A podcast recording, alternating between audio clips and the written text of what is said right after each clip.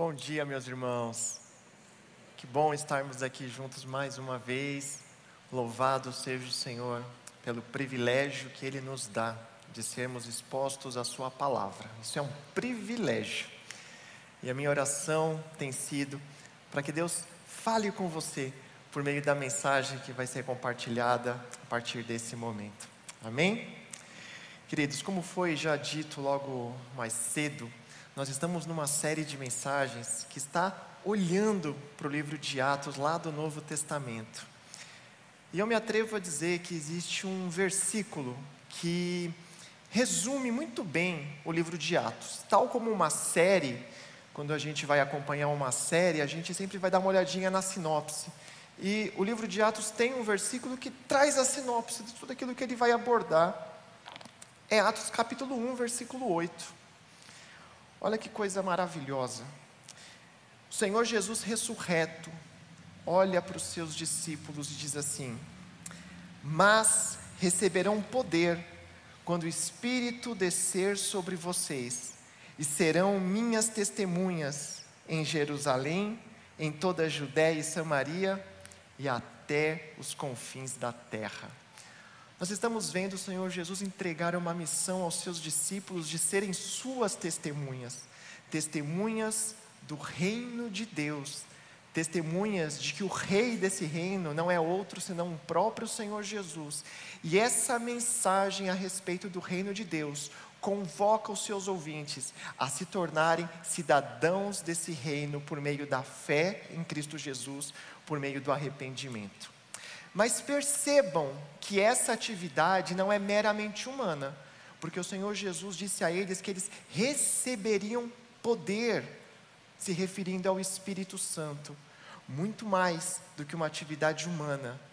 Isso daqui, meus irmãos, nós estamos diante de uma atividade capacitada, guiada, controlada pelo Espírito Santo. Isso é o livro de Atos. E nós temos, domingo após domingo, nos debruçado diante desse livro e vendo justamente esse movimento de expansão. As testemunhas do reino estão expandindo a mensagem, não só em Jerusalém, Judéia, Samaria, os confins da terra. Esse é o contexto do livro de Atos. Hoje, onde é que nós estamos nessa série? Nós estamos já no capítulo 16, meus irmãos. Por isso você é convidado a acompanhar junto comigo na sua Bíblia ou aqui nas telas o trecho que vai ser alvo do nosso estudo dessa manhã, que é Atos capítulo 16. Nós leremos do versículo 6 até o versículo 12. Esse trecho é o trecho de hoje. E antes de nós lermos essa passagem, eu também quero dar o contexto mais próximo dela, só para a gente poder estar por dentro aí do que está acontecendo. É importante dizer que quando nós chegamos lá em Atos capítulo 13, existe uma igreja, existia uma igreja lá em Antioquia, e essa igreja, ela era uma base missionária, ela catapultava missionários justamente para cumprir isso que nós acabamos de ver em Atos 1:8, testemunhas do reino em todo lugar. E essa igreja lançou Paulo e Barnabé numa primeira viagem missionária. Nós já vimos isso. Eles foram para Chipre, eles foram para Lista, Derbe, uma outra cidade chamada Antioquia também. E esses irmãos, eles propagaram a fragrância do evangelho nesses lugares que eles passaram. Igrejas foram estabelecidas ali. Vimos isso em Atos 13 e Atos 14. Quando chega em Atos capítulo 15, essa parceria de Paulo e Barnabé ela é desfeita. Barnabé toma Marcos consigo e Paulo, ele faz agora uma parceria, uma nova parceria. Ele vai estabelecer então uma parceria com Silas e Timóteo. E a mesmíssima igreja de Antioquia vai enviar Paulo e seus companheiros numa segunda viagem missionária. E é isso que a gente vai começar a ver a partir de agora.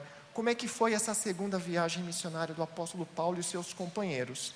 Dito tudo isso, nós estamos preparados para entrar no texto dessa manhã. Vamos ler então Atos 16, versículo 6, para começar a nossa leitura.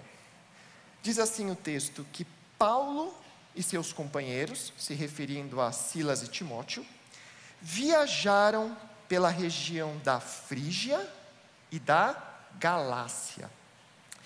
Para os irmãos terem uma ideia de onde está tudo isso acontecendo, eu quero te convidar a acompanhar na tela o mapa. Os irmãos vão acompanhar aí que nós estamos lidando com algumas cidades que Paulo e seus companheiros já haviam passado anteriormente. Tem um mapa aí?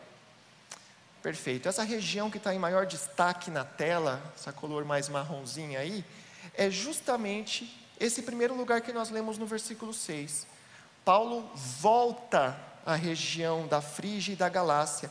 Ele vai visitar novamente as mesmas cidades que ele havia ido em sua primeira viagem missionária. Com qual objetivo Paulo volta para essa região? o texto nos informa qual é o objetivo. Ele vai nos informar em alguns versículos antes. Atos 15, versículos 41, por exemplo, vai dizer que a igreja de Antioquia ambicionava que Paulo e seus companheiros regressassem àquelas cidades para fortalecer as igrejas que foram fundadas anteriormente. Paulo gostaria de fortalecer aqueles irmãos, encorajá-los na fé, Sabe aquele negócio de que Paulo não era simplesmente um missionário. Paulo também, meus irmãos, era um verdadeiro pastor. Quando Paulo fundou aquelas igrejas na sua primeira viagem, aqueles cristãos eram como bebês na fé. E o interesse de Paulo é continuar dando a eles cada vez mais alimento sólido, a fim de que aqueles irmãos fossem crescendo, se tornando meninos, homens maduros na fé, e era essa a intenção de Paulo, acompanhar o crescimento espiritual daquelas comunidades. Por isso ele volta para lá. Mas o fato é que Paulo também era um missionário por excelência. Esse chamado de continuar sendo testemunha do reino para lugares que nunca ouviram a respeito do evangelho estava na veia de Paulo, meus irmãos. E é por isso que Paulo, depois de fortalecer aquelas igrejas, ele reúne a sua equipe, Paulo, Silas e Timóteo, e ele então traça um plano ousado. Ele olha para eles e diz: Olha, quer saber de uma coisa? Vamos prosseguir sendo testemunhas do reino agora, olhando para o sudoeste aqui da Ásia. E Paulo traça um plano que você vai ver aí na tela agora. Olha o mapa, aonde Paulo desejava ir. Vocês percebem que o mapa agora ganhou novas cores. Essa região que apareceu na tela é a região da Ásia Menor e possuía ali algumas cidades de destaque, como Colossos e, sobretudo, Éfeso. Éfeso, meus irmãos, era uma, a cidade mais importante do sudoeste da Ásia Menor. Inclusive, era a capital dessa província. E a Éfeso a interceptava importantes rotas comerciais. Era o maior e mais importante centro comercial da região tomando aí as devidas proporções, era como se fosse São Paulo ali da região. Então, qual era a intenção de Paulo? Levar o evangelho para Éfeso, que era um grande centro da época. O que queria acontecer? Se ele alcança esse grande centro, isso vai se ramificar depois para as pequenas cidades circunvizinhas a Éfeso. Uma estratégia excelente, os irmãos concordam? Plano ousadíssimo levar o evangelho para Éfeso para a Ásia Menor. Vamos ver, no entanto, o que foi desse plano de Paulo. No versículo 6 ainda, depois de dizer que eles foram para a Frígia e para a Galácia, olha o que diz o texto: tendo sido impedidos pelo Espírito Santo de pregar a palavra na província da Ásia. Percebam o que está acontecendo. Paulo tinha um plano, um excelente plano, um plano bom, um plano bem traçado, um plano lícito. Mas não era o plano de Deus. Dá uma olhadinha no mapa novamente. Esse vermelho que está gritando aí na tela, está dizendo que Deus olhou para o plano de Paulo e Deus disse: não. Não. O texto não define exatamente que tipo de impedimento era esse, meus irmãos. Mas o texto diz que não aprove ao Senhor que Paulo levasse adiante esse plano. A estrada que ia para o sudoeste, para a Ásia Menor, de alguma razão, por alguma razão, estava bloqueada. Então Paulo, ele olhou para essa, estrada, para essa estrada bloqueada e ele disse assim: Bom, não deu certo aqui, vou olhar para o norte, eu vou olhar para cima. E eu vou alcançar com o Evangelho a região da Bitínia. Dá uma olhadinha no mapa para onde agora Paulo estava querendo ir. Olha para cima aí, lá para cima do mapa, bem na região norte. Mais uma vez, a intenção do apóstolo, maravilhosa, levar o Evangelho para uma região que não conhecia. Vamos ver no versículo 7 o que foi desse plano ousado do apóstolo. Diz o versículo 7 que quando chegaram à fronteira da Mísia, tentaram entrar na Bitínia, mas o Espírito de Jesus os impediu. Dá mais uma olhadinha no mapa aí. Vai aparecer na sua tela. De novo um vermelho gritando. Os planos do apóstolo e de seus companheiros era ir para o norte. Mais uma vez, não era o plano de Deus. Deus, por meio do seu espírito, lhes deu um duplo não. Eu fico imaginando o apóstolo Paulo com seus companheiros, meio que pensando assim: Deus, eu podia estar matando, eu podia estar roubando, mas tudo que eu quero é levar o Evangelho, é pregar o, o bom testemunho da salvação para gente que nunca ouviu. O plano é maravilhoso, é lícito, é bom. E, no entanto, o que a gente fica vendo é Deus olhar e dizer: não. Só nesses dois versículos, meus irmãos, a gente já tem importantes lições a serem tiradas. Primeira, percebam que é possível nós traçarmos bons planos, seja no âmbito, na, na área pessoal, ministerial, é possível nós estabelecermos bons projetos, projetos maravilhosos, projetos que, segundo a nossa visão, agradariam a Deus, fariam bem ao próximo, a nós mesmos. Todavia, é possível ainda assim ouvir um não da parte de Deus. Por quê? A resposta é muito simples. Porque Deus tem outros planos. Felizmente, meus irmãos, é inevitável quando a gente para e pensa nos planos de Deus, a gente não se recordar de uma passagem do livro de Isaías, capítulo 55. Preste atenção no que diz o profeta, versículos 8 e 9.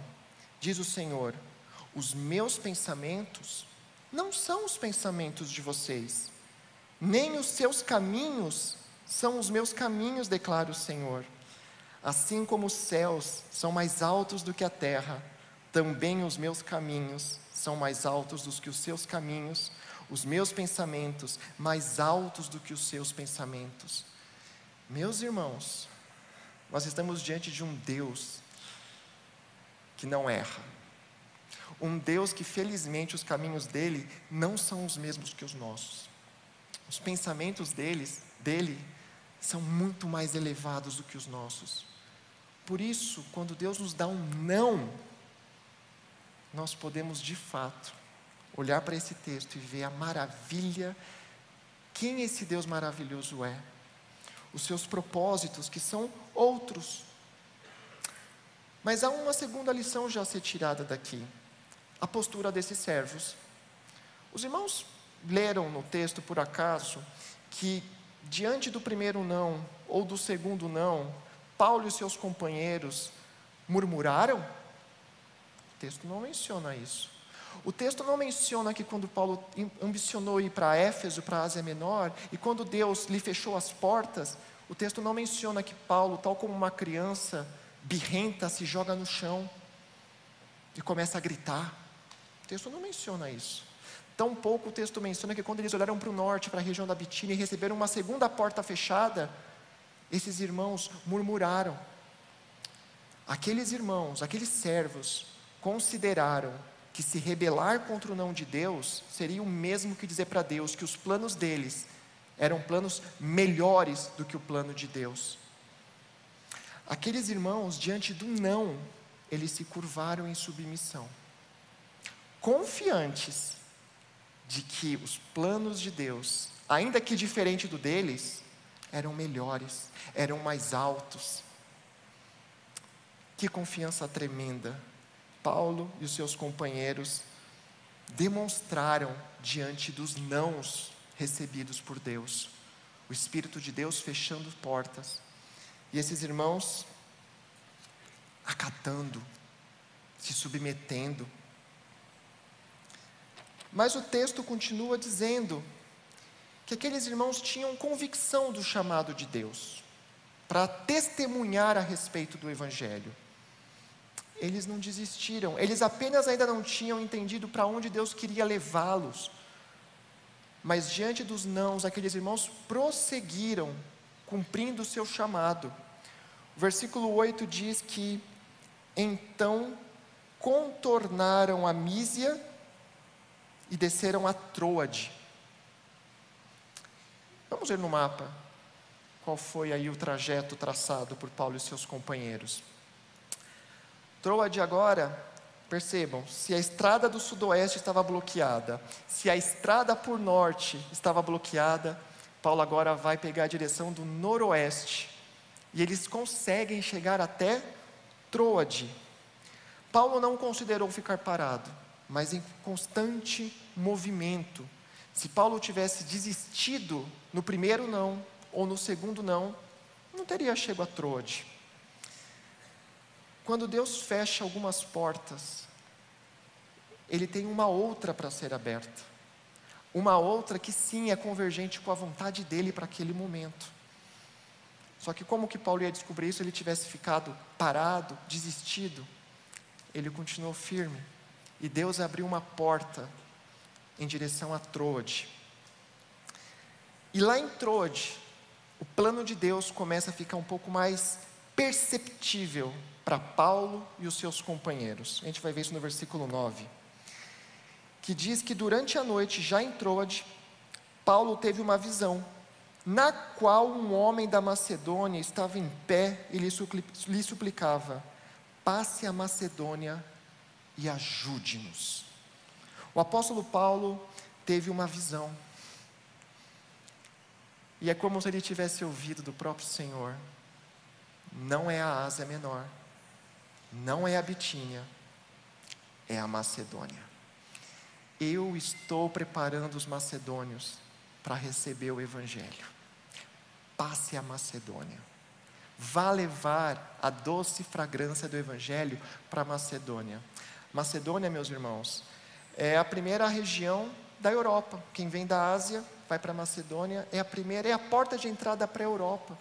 Pela primeira vez, o Evangelho estaria chegando em continente europeu.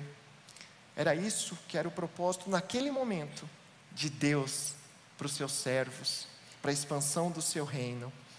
Deus, para as portas fechadas, havia aberto uma que de fato era a sua vontade naquele momento. Vejamos a atitude de Paulo e seus companheiros diante da porta aberta, versículo 10. Depois que Paulo teve essa visão, preparamo-nos imediatamente para partir para a Macedônia, concluindo que Deus nos tinha chamado para lhes pregar o Evangelho. Paulo teve um sonho, Paulo teve uma visão, ele compartilha disso com seus companheiros de viagem, Silas, Timóteo, e eles começam a juntar as peças do quebra-cabeça. Eles começam a se lembrar dos, do duplo não, o não para a região da Ásia, o não para a região da Bitínia, começam a juntar as peças com o sim que estava começando a aparecer diante deles. Chegamos até Troade, Troade, uma região portuária voltada para a Macedônia. Eles começam a juntar as peças, junta com a visão de Paulo de um homem macedônio chamando eles para propagar o evangelho lá. E aqueles irmãos então entenderam. Deus fechou algumas portas, porque ele gostaria que essa para Macedônia fosse aberta. Quando nós recebemos um não, muitas vezes, irmãos, não é fácil. E a gente não entende. Mas quando a gente se depara com o sim de Deus, as coisas começam a fazer sentido e a gente começa a agradecer a Deus pelo não de outrora. Porque a gente começa a ver que, por mais ousado que fossem os planos de Paulo e seus companheiros, o plano de Deus era ainda mais ousado. Ah, Deus tinha outros planos maiores, mais elevados. E eles chegaram a essa conclusão. E muito interessante,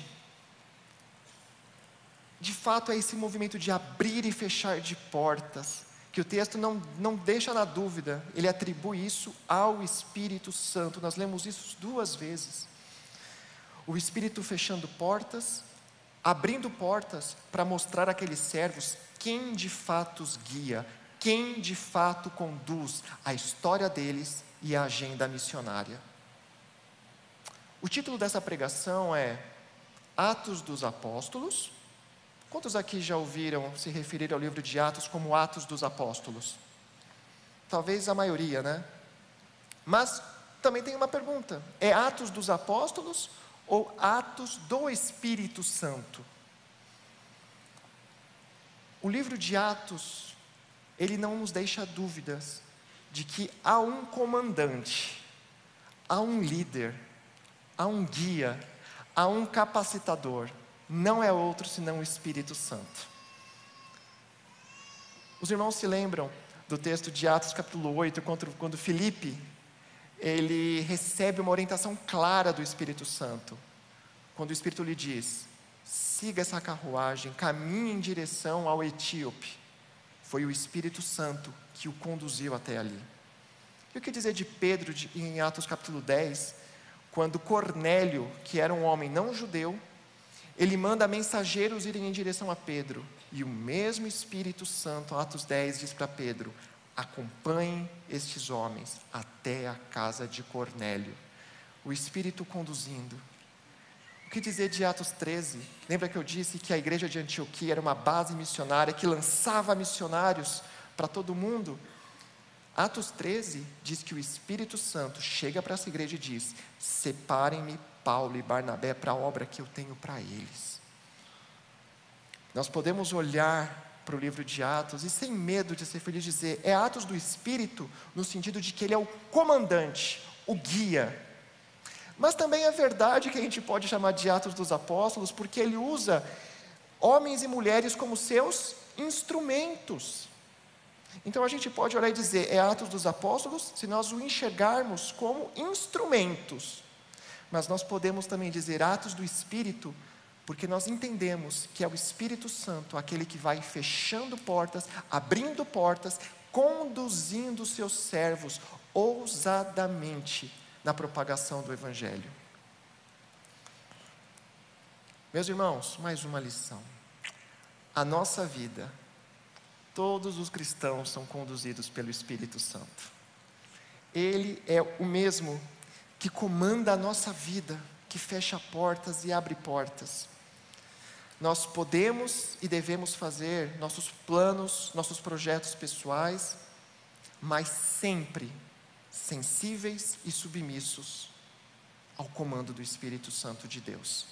Diante dos nãos, diante dos sims, Ele comanda a nossa história, seja no âmbito pessoal, ministerial, entrelaçados, não importa. Ele é o nosso comandante. Isso é maravilhoso.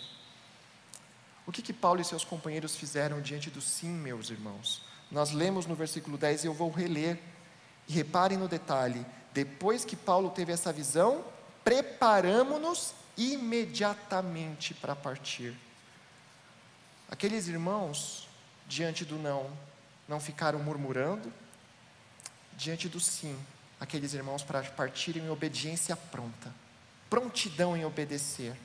Pegaram as suas malas e ó, partiu Macedônia. E os irmãos sabem como funciona diante do sim. Olha o que o texto vai dizer: que se Deus fecha portas por um lado e ninguém é capaz de abri-las, quando Deus abre uma porta, ninguém é capaz de fechar essa porta. Olha o versículo 11, vejamos a maravilha das portas escancaradas diante do sim de Deus. Versículo 11 diz que partindo de Troade, navegamos diretamente para Samotrácia e no dia seguinte para Neápolis. Dali partimos para Filipos, na Macedônia, que é colônia romana e principal cidade daquele distrito. ali ficamos vários dias. Olha o versículo 11, ele dá uma, uma pitadinha maravilhosa, dizendo que eles partiram de Troade num dia, chegaram a Samotrácia e já no dia seguinte chegaram em Neápolis. Vamos dar uma olhadinha no mapa? Aqui agora despontou lá no extremo oeste a região da Macedônia, com três importantes cidades: Filipos, Tessalônica, que era inclusive capital da província da Macedônia, e Bereia. E ali a região da Samotrácia também, destaque no mapa. A viagem de Troade até ali, Samotrácia, durava em média, segundo Atos capítulo 20, verso 6, uns cinco dias. O que o texto está dizendo para a gente agora aqui em Atos 16 é que eles fizeram a viagem em apenas dois dias, navegando. Sabe o que isso quer dizer? Que aqueles irmãos nadaram em condições de ventos favoráveis. O Deus que abriu essa porta para eles, escancarou essa porta diante deles.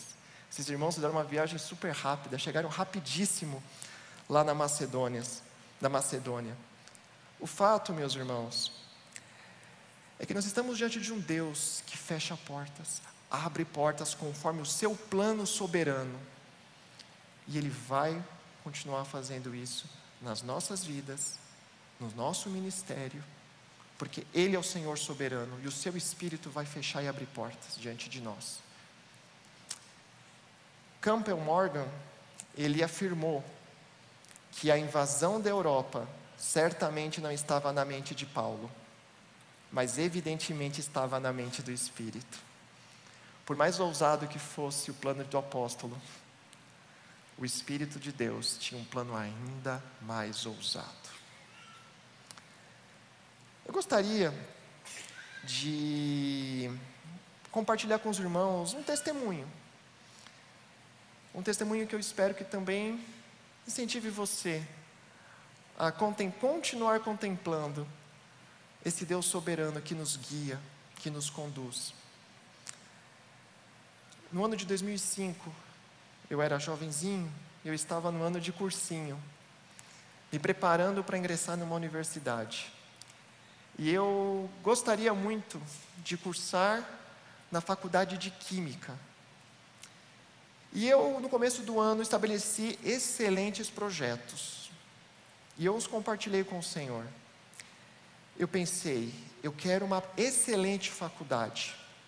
Então eu pensei assim, eu vou fazer, vou me esforçar e vou estudar para passar numa faculdade pública.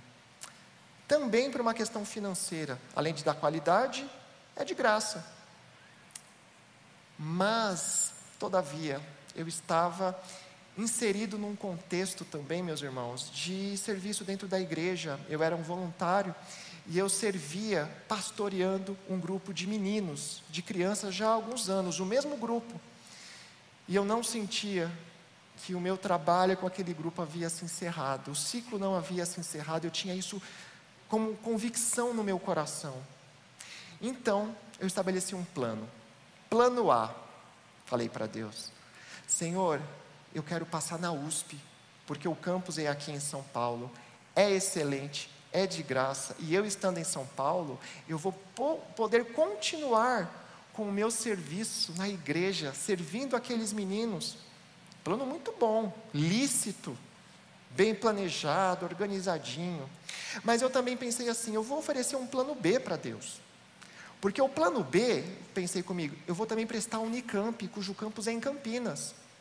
É excelente, é de graça, e não é tão longe de São Paulo. Isso quer dizer que eu poderia fazer o quê? Ir e voltar para poder continuar o meu serviço na igreja. Olha que plano bom, gente. Mas eu também pensei num plano C, mais decorativo. Eu pensei assim, puxa vida, tem mais uma universidade pública de muito boa, que fica ainda mais para o interior, a Unesp, lá, e o campus do Instituto de Química em Araraquara, 300 quilômetros de São Paulo, na região de Ribeirão Preto. Eu falei, Deus, aqui é excelente, é bom, mas aqui vai ficar inviável o meu serviço na igreja, local. E eu fui trabalhando ao decorrer do ano para efetivar o plano A, se não possível, o plano B.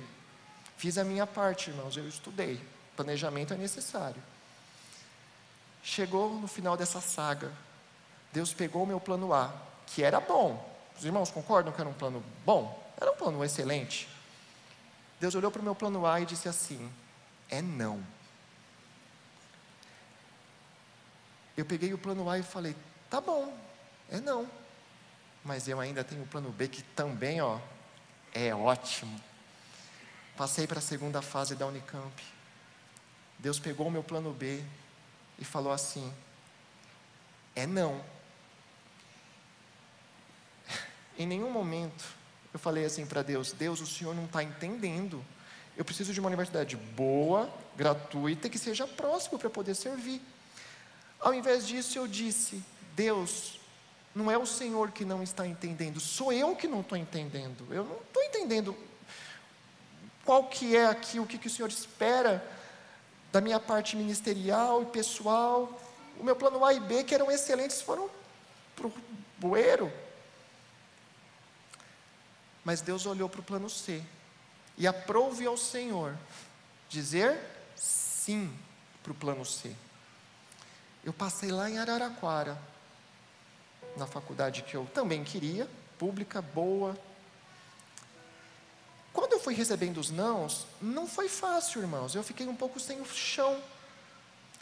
Mas quando veio sim, eu comecei a entender a bênção do duplo não. Eu fui para Araraquara fazer minha matrícula junto com meu pai. Comecem a perceber.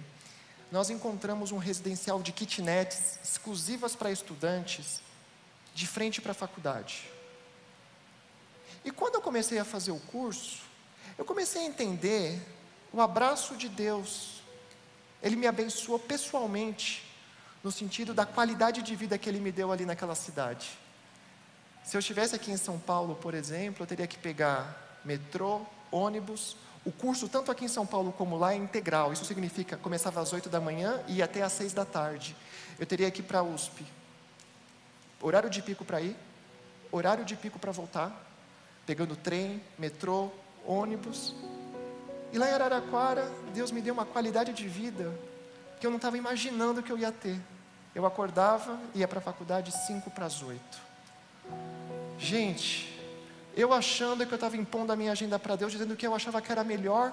E Deus olhou para mim e falou: Eu sei o que é melhor para você. Você vai ter quatro anos de muita qualidade de vida. Gente, aquela cidade cheira laranja, uma, uma delícia. Foi, foram anos incríveis de qualidade de vida que eu tive. E em termos ministeriais, que bobo que eu fui, eu achando que eu havia traçado o melhor projeto mas Deus, na sua soberania, tinha o melhor plano, e era o plano C, meus irmãos. Quando eu passei na, na Unesp, eu falei: Deus, eu sinto que o Senhor me quer ainda aqui servindo a esse grupo, mas eu não sei como fazer, eu não entendi ainda qual é o plano. Mas eu te digo, Senhor, que se for da tua vontade, e o Senhor abrir as portas, quando o Senhor dá um sim, o Senhor escancar as portas, não é? Eu disse: eu sou jovem e eu tenho disposição para voltar todo final de semana. O que eu não tenho são recursos. Porque voltar todo final de semana vai custar muito caro. E eu orei assim e disse: Se o Senhor abrir essa porta, eu vou. E eu guardei essa oração só para mim, entre eu e Deus. Algumas semanas depois, um casal de pais, daqueles meninos, me procurou lá na igreja, cheio de dedos. Olhou para mim e disse assim: Diego, nós não queremos te pressionar, nós não queremos que você se sinta coagido a fazer nada, mas nós viemos te dizer que nós sentimos da parte de Deus que nós deveríamos te fazer uma proposta. Se você topar voltar todo final de semana para continuar pastoreando nossos filhos, nós nos comprometemos em pagar todas as suas passagens de ônibus, ida e volta, do início ao final do seu curso. Eu ouvi o sim de Deus ali, meus irmãos.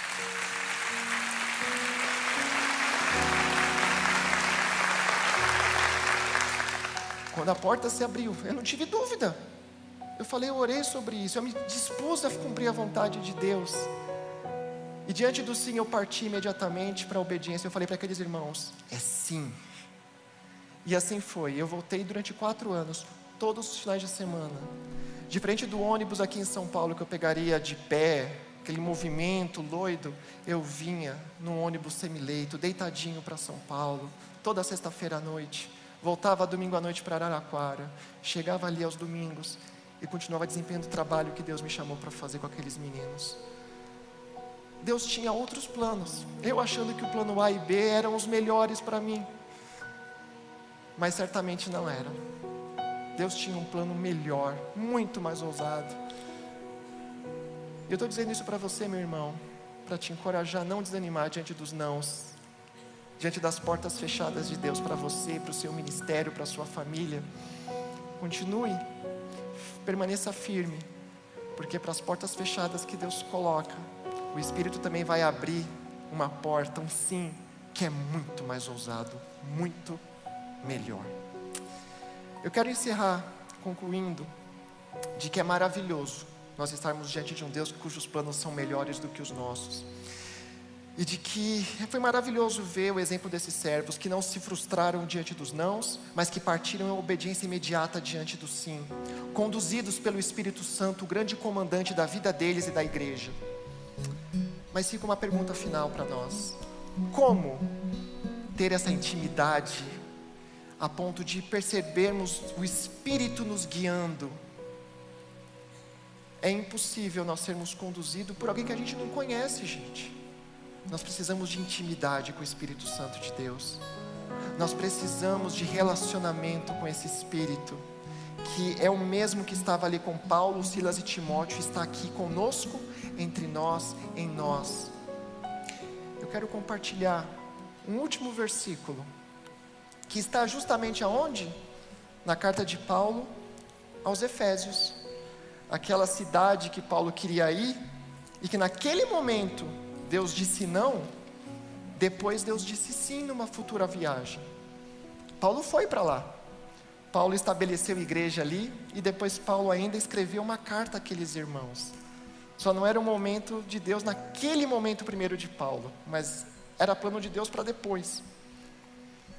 E Paulo dá uma orientação maravilhosa para aqueles irmãos que serviram, serviu para eles, serve para nós até os dias de hoje. Vejamos o que Paulo diz em Efésios capítulo 5, versículos 18, 19 e 20. Eu vou encerrar aqui, porque essa é a aplicação para nós. Diz Paulo: Não se embriaguem com vinho que leva à libertinagem, mas deixem-se encher pelo Espírito. Deixem-se encher por esse guia, esse comandante que vai conduzir a vida de vocês. Como? Fica a pergunta: como nós vamos nos encher desse Espírito? ele prossegue: falando entre si com salmos, hinos e cânticos espirituais, cantando e louvando ao Senhor de coração, dando graças constantemente a Deus Pai por todas as coisas, em, nosso, em nome de nosso Senhor Jesus Cristo. O que Paulo está dizendo é que nós precisamos ter intimidade com o Espírito, e isso acontece por meio da oração. Mas que tipo de oração? Não é uma oração qualquer nós lemos aqui que é uma oração recheada de adoração. Por que adoração? Porque nós estamos diante de um Deus cujos pensamentos são maiores do que os nossos. Nós estamos diante de um Deus que é soberano e efetivamente vai levar a cabo os seus planos. Nós oramos em adoração, reconhecendo que diante dos nossos planos e os planos de Deus, nós abrimos mãos dos nossos, nós abraçamos o projeto de Deus para a nossa vida dando graças, Paulo fala. Nós nos submetemos em oração a Ele, gratos pelo comando dele em nossas vidas. Isso daqui, meus irmãos, é uma oração com espírito de submissão. É esse tipo de oração que vai nos fazendo encher do Espírito Santo, a ponto de nós nos tornarmos sensíveis à Sua doce voz, a nós identificarmos os nãos que vêm dEle, o sim que vem dEle, e a gente só pode se ajoelhar e adorar esse Deus. E é justamente isso que eu quero fazer com os irmãos nesse momento. Nós vamos orar. Nós vamos nos encher do Espírito mais uma vez, em submissão à vontade dEle. Se você quiser, puder, também se quiser se colocar de joelho, fique à vontade. Se quiser ficar de pé, levantar suas mãos, abaixar sua cabeça, meu irmão, fique à vontade. Nós vamos clamar por esse projeto maravilhoso do Senhor.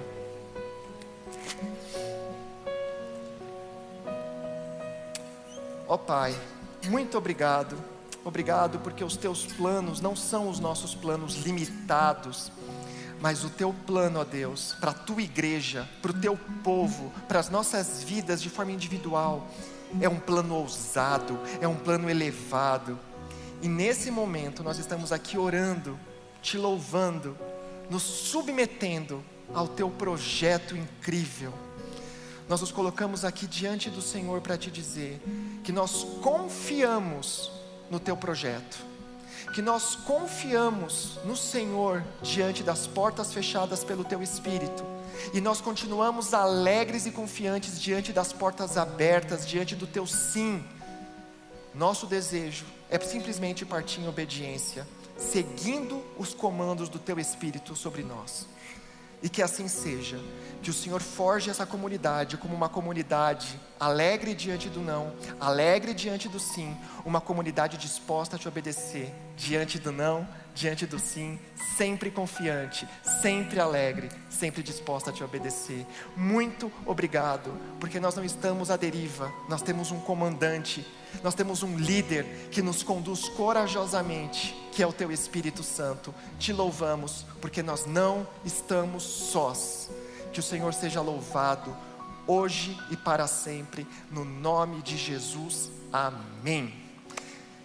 Queridos, que Deus abençoe você e a sua família. Vamos cantar mais uma vez. Até a próxima.